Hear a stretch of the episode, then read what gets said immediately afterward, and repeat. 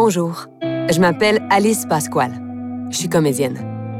Vous m'avez peut-être déjà vue au théâtre, à la télévision ou au cinéma.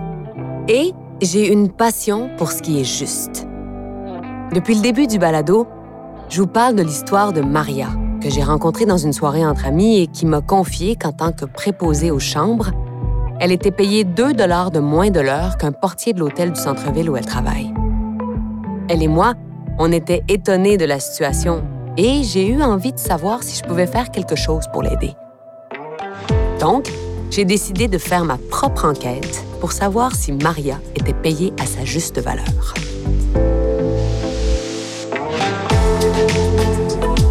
Bienvenue au balado La juste valeur. Épisode 4. Une quête accomplie. J'ai appris vraiment beaucoup de choses depuis le début de mes recherches, comme le fait qu'il y a des croyances et des préjugés dans la société qui ont une influence sur la façon de déterminer la valeur et le salaire des emplois à prédominance féminine. Ça, ce sont des emplois qu'on associe couramment à des femmes ou majoritairement occupés par des femmes, comme une serveuse ou une secrétaire, par exemple. L'équité salariale vise donc à reconnaître et rémunérer les emplois à prédominance féminine à leur juste valeur, puisqu'ils ont longtemps été sous-estimés. C'est pour ça qu'on a fait une loi en 1996 la loi sur l'équité salariale. Toutes les entreprises de plus de 10 employés sont obligées d'évaluer les emplois selon des facteurs précis. Ces entreprises-là doivent faire des travaux auxquels on peut participer en tant qu'employé de plusieurs façons.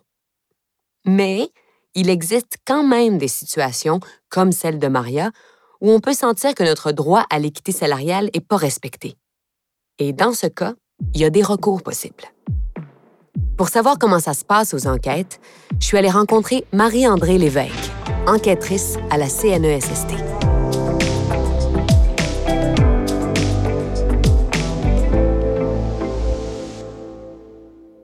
Bonjour Marie-André. Bonjour Alice. je suis vraiment contente que tu aies accepté qu'on se rencontre. Bon, dis-moi, qu'est-ce que ça fait une enquêtrice en équité salariale? C'est une bonne question. Donc, mon rôle est de recueillir les faits concernant les obligations légales de l'employeur, puis de valider si l'employeur respecte ce qui est exigé par la loi sur l'équité salariale. OK. Puis ça, ça implique de... Faire enquête de façon impartiale et respectueuse, analyser les faits, les renseignements obtenus dans le cours de mes enquêtes, puis aider les employeurs à se conformer à la loi, c'est-à-dire les diriger vers le soutien disponible pour qu'ils réalisent leurs travaux d'équité salariale conformément à la loi. Wow, OK. Écoute, moi, j'ai une personne dans mon entourage, Maria, qui est une préposée aux chambres dans un hôtel du centre-ville, et elle pense ne pas recevoir un salaire équitable.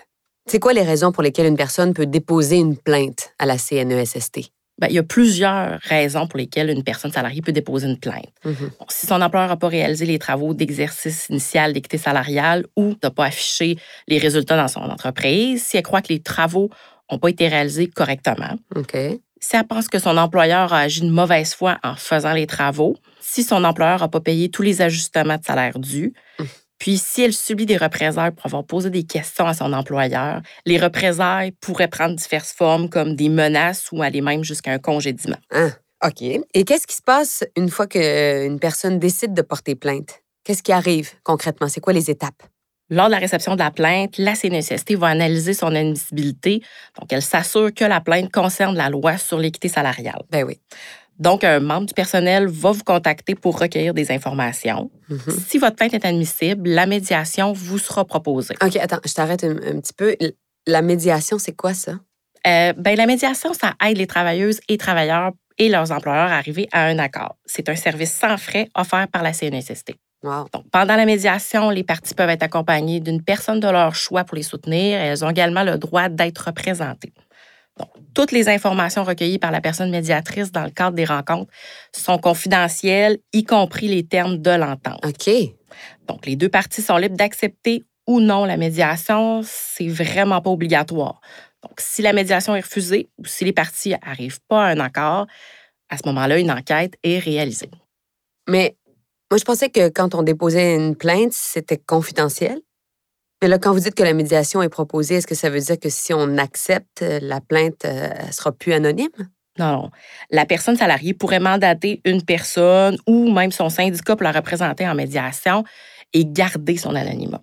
Donc, pour ah. certaines situations, il pourrait en effet être plus complexe de protéger son identité. Par exemple, si la personne plaignante est la seule dans l'emploi visé. Mais oui.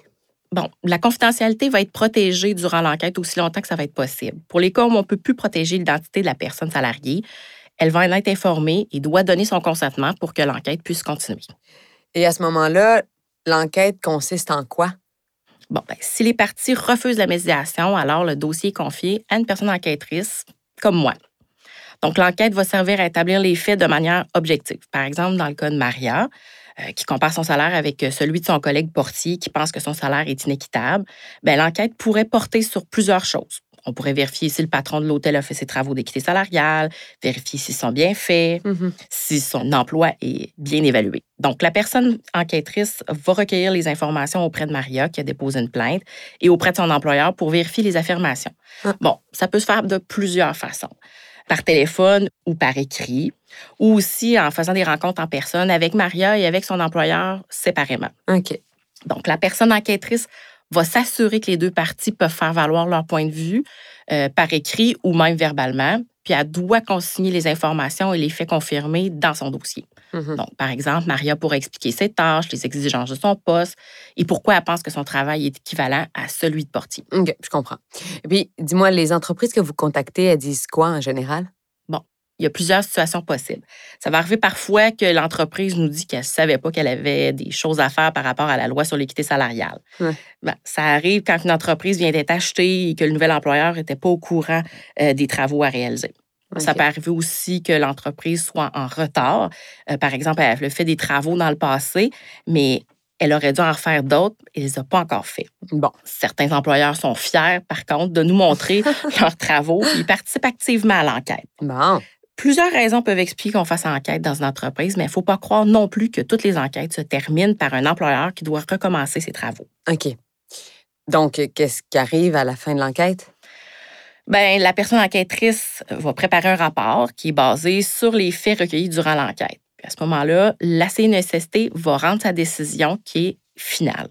Donc, quand les mesures sont déterminées pour corriger la situation dans l'entreprise, la personne enquêtrice va s'assurer qu'elles sont appliquées par l'employeur. Donc, par exemple, dans le cas de ton ami Maria, si la CNSST décidait que l'emploi a été réellement sous-évalué, elle demandera à l'employeur de refaire l'évaluation. Ça pourrait mener à un ajustement de son salaire. OK. Puis, est-ce que vous faites seulement des enquêtes à la suite d'une plainte? Non, non. Des fois, on fait des vérifications aléatoires. Donc, toutes les entreprises peuvent être sélectionnées de façon aléatoire pour une vérification pour voir si les travaux sont faits ou faits conformément à la loi. Wow! Eh, Marie-André, merci beaucoup. Ça fait plaisir, Alice. Bonne chance à ton amie Maria. Ah oui, merci. J'ai vraiment aimé ma rencontre avec Marie-André. Elle m'a appris que ça vaut la peine d'exercer ses droits quand on pense qu'ils sont pas respectés. Les travaux d'équité salariale peuvent faire une différence dans la vie des personnes salariées. Être rémunéré à sa juste valeur, c'est gratifiant. Ça veut dire que notre travail est reconnu et valorisé ça veut aussi dire que toutes les compétences et exigences de notre poste sont mises en lumière et que notre salaire reflète la valeur de notre emploi. En plus, un salaire juste, ça peut nous aider à combler nos besoins plus facilement. Mais comme dans toute chose, il faut savoir que chaque situation est différente et que ce n'est pas tous les travaux qui mènent à des ajustements salariaux. Les employeurs doivent quand même évaluer la situation à chaque cinq ans. Hey, wow! J'en ai tellement appris des choses grâce à Maria. Puis, ça me rend vraiment heureuse de savoir tout ça maintenant. Et, question qu'on se rappelle de tout ce que j'ai découvert, voici le grand résumé pratique des six choses à retenir sur l'équité salariale.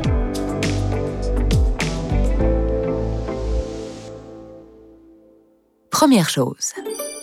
D'abord, la base soit la différence entre égalité et équité. L'égalité, ça veut dire qu'on doit avoir un salaire égal pour un travail égal. L'équité salariale veut dire qu'on doit avoir un salaire égal pour un travail différent, mais équivalent.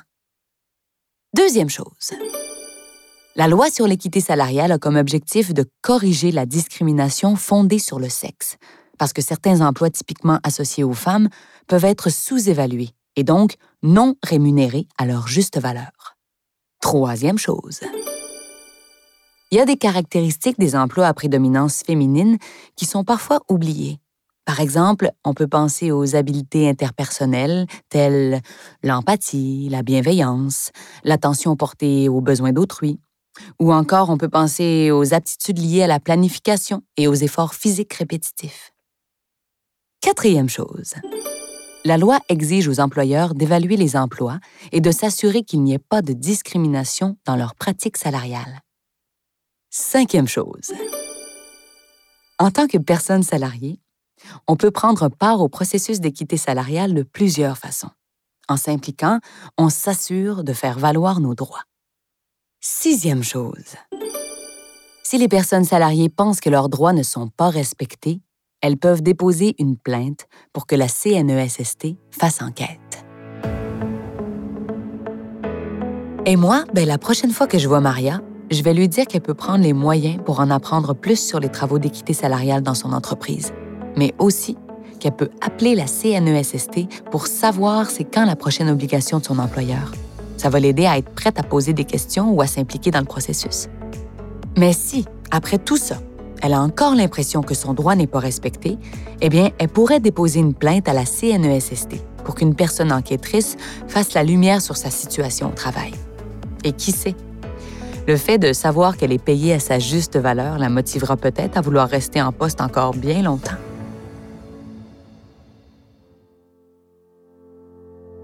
Après m'avoir suivi dans ces quatre épisodes, s'il y a quelque chose que je voudrais que vous vous rappeliez après tout ça, la chose la plus importante, c'est que l'équité salariale, c'est un droit fondamental. Quand on exerce nos droits et qu'on participe aux travaux d'équité salariale, on s'assure de la juste valeur de notre travail et de celui de nos collègues.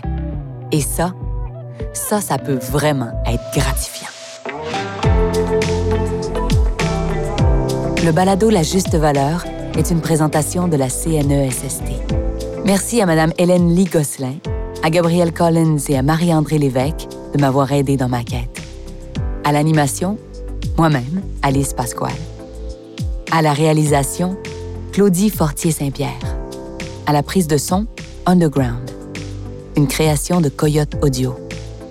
Si vous avez été interpellé par le sujet, sachez qu'il existe une panoplie d'informations et d'outils qui peuvent vous aider. Visitez la page lajustevaleur.com pour les consulter.